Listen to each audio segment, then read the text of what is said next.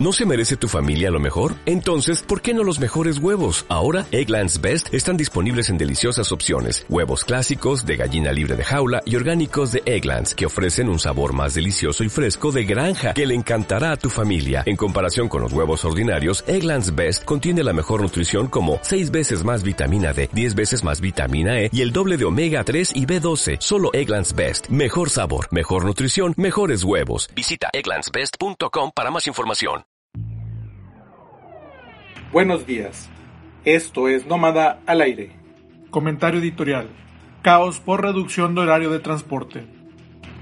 Vaya jornada vivieron ayer los usuarios del transporte público de Nuevo León al aplicarse las restricciones en el horario del metro, transmetro, ecovía y de las rutas urbanas. Y es que esta situación generó grandes aglomeraciones, personas varadas y muchas inconformidades. Las intenciones de la medida son positivas, sin duda, pues se busca limitar la movilidad de las personas para contener la propagación del coronavirus. El detalle es de que sigue habiendo gente desarrollando actividades esenciales y algunos otros más a los que no les queda de otra más que salir a buscar el sustento. Y todos ellos salieron afectados. Otro grave problema fueron las aglomeraciones que se presentaron, es decir, la medida resultó contraproducente. Hay que decir que las autoridades estatales ya tomaron decisiones al respecto y podrían realizar más adecuaciones, pues reconocieron que esta estrategia es perfectible. Ojalá que las cosas mejoren, pero lo principal, que se vaya aplanando la curva de contagios de coronavirus en nuestro estado. Noticias. Noticias nacionales. No paran las muertes por COVID-19 en México. Autoridades de la Secretaría de Salud informaron anoche que la cifra de muertes por coronavirus en nuestro país llegó a 1.434, mientras que los casos confirmados alcanzaron los 15.529. José Luis Salomía, director de epidemiología de la Secretaría de Salud, resaltó que la Ciudad de México y el Estado de México se mantienen a la cabeza en cuanto a los casos acumulados de COVID-19 por entidad federativa.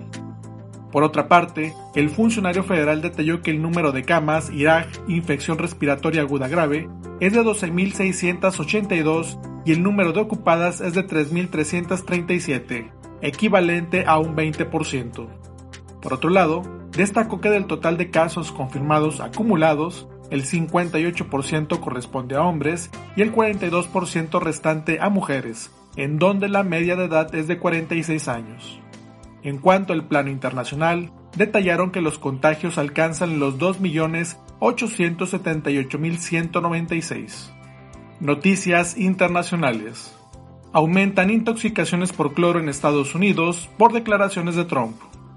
Tras las recomendaciones del presidente Donald Trump de ingerir o inyectarse desinfectantes para eliminar el COVID-19, se han registrado más de 300 personas intoxicadas con cloro en Estados Unidos la gobernadora de Michigan, Gretchen Whitmer, y Larry Hogan del estado de Maryland instaron a la población a no seguir las medidas sugeridas por Trump.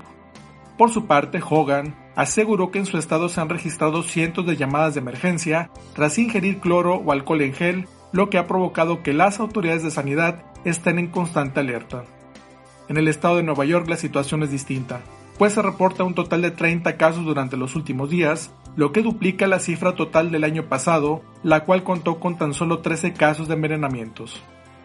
Asimismo, en Texas se han registrado al menos 324 personas que han solicitado ayuda tras ingerir productos químicos inadecuadamente, luego de que en 2019 solo se presentaron 132 casos.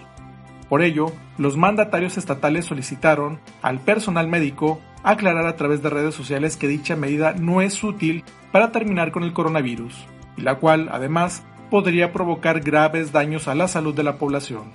Y es que hay que recordar que el presidente Donald Trump recomendó la semana pasada durante una conferencia de prensa que a las personas infectadas con el virus se les debería inyectar o ingerir desinfectantes, sin embargo posteriormente declaró que sus comentarios fueron sarcásticos. Noticias locales. Se amplía horario de transporte urbano en Monterrey. Tras las aglomeraciones que se presentaron ayer en las diferentes vías de transporte público de Nuevo León, el gobierno del estado hizo ajustes a las restricciones de horario. En efecto, se amplió una hora el horario vespertino de operaciones, ya que en lugar de arrancar a las 4 de la tarde, se empezarán los recorridos a las 3 de la tarde. De igual forma, las rutas urbanas periféricas arrancarán sus recorridos desde el centro de Monterrey para hacer más eficientes los traslados. Con el objetivo de unificar las salidas, se ha determinado que las rutas urbanas que tengan como destino el centro de Monterrey inicien su recorrido desde esta zona y no desde sus patios como es costumbre, igualmente a las 15 horas. Se detalló en un boletín del Instituto de Movilidad y Accesibilidad de Nuevo León. Cabe señalar que el horario de cierre se mantiene a las 21 horas, así como el horario matutino y el sabatino. Reporte de calidad del aire.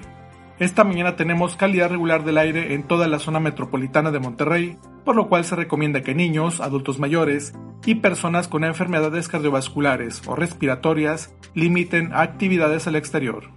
Muchas gracias por su atención. Esto fue Nómada al aire del martes 28 de abril de 2020. Los esperamos en la próxima cápsula.